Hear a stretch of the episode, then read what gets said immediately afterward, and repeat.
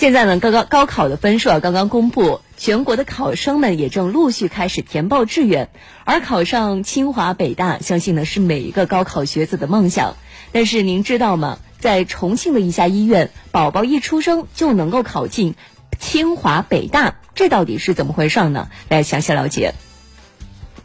近日有媒体爆出，在重庆忠县妇幼保健院，所有新生儿病房全部以名校命名，其中包括北京大学、清华大学、浙江大学、南京大学、哈佛大学等知名高校。不少网友调侃道：“这下小孩长大后可以自豪地讲，我出生在名校。”但有律师表示，这些大学是拥有相应名称权，医院作为带有一定经营性质的机构，随意使用这些名称已经构成侵权。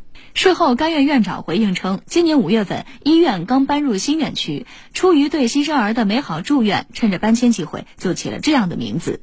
六月二十号，中县卫生局称，医院出发点是善意的，但没考虑到法律风险，目前已经要求整改，将门牌撤销。我们对那个事情已经整改了，可能涉及到侵权问题了，已经要求他们把那个撤销下来。费用上没有区别，和普通病房是一样的，是按照国家规定的，没有啥差别。也就是说，新生一个美好的祝愿，他们是一个愿望，相当于是一个创意，没有别的啥意思。但是他们没想到就是这样做，他们没有考虑到法律的风险问题。此前，因幼儿园名称中含“清华”二字，清华大学曾批量起诉江西多家清华幼儿园。清华大学称，此举容易使公众产生混淆，构成商标侵权。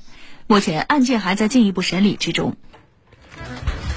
呃，这个初衷也大概猜得到啊，对孩子的美好祝愿啊，但是只有这些名校才能够代表孩子的美好未来吗？关于这个话题，我们也听一下评论员邱建新的观点。只为热点发声，焦糖评论。这种社会心态，我们可以从这个角度去解读。我们可以看到，中国传统文化有一句话叫做“金榜题名”。嗯。那这个金榜题名，一个方面折射出传统社会对教育的一种重视，而与此同时，金榜题名，那么通过以名校来傍来讨一个好的口彩，希望的嘛能够一个好的一种喜剧的一种结局，它是社会这样一种传统这样的文化偏好。但这样一种文化偏好，其实它是一把双刃剑。这种双刃剑，我们看，当我们去注重教育传统文化的时候，学而优则仕。功利主义的，而我们今天傍名校的背后，它就折射出医疗机构什么，它的一种功利化的，包括我们社会不让孩子输在起跑线上这样一种焦虑的这样一种心态。从这个角度来讲，我觉得名校它成为教育的一个图腾，在某种上既反映了社会的一种偏好，社会的一种习惯的一种传统的文化，但同时嘛，也折射出教育的这种机构的这种工具性和功利性。什么是成才？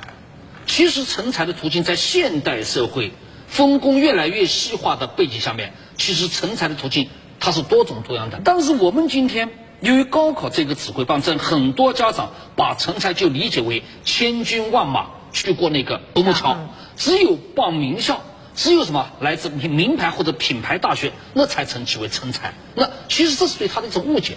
而另外一个方面。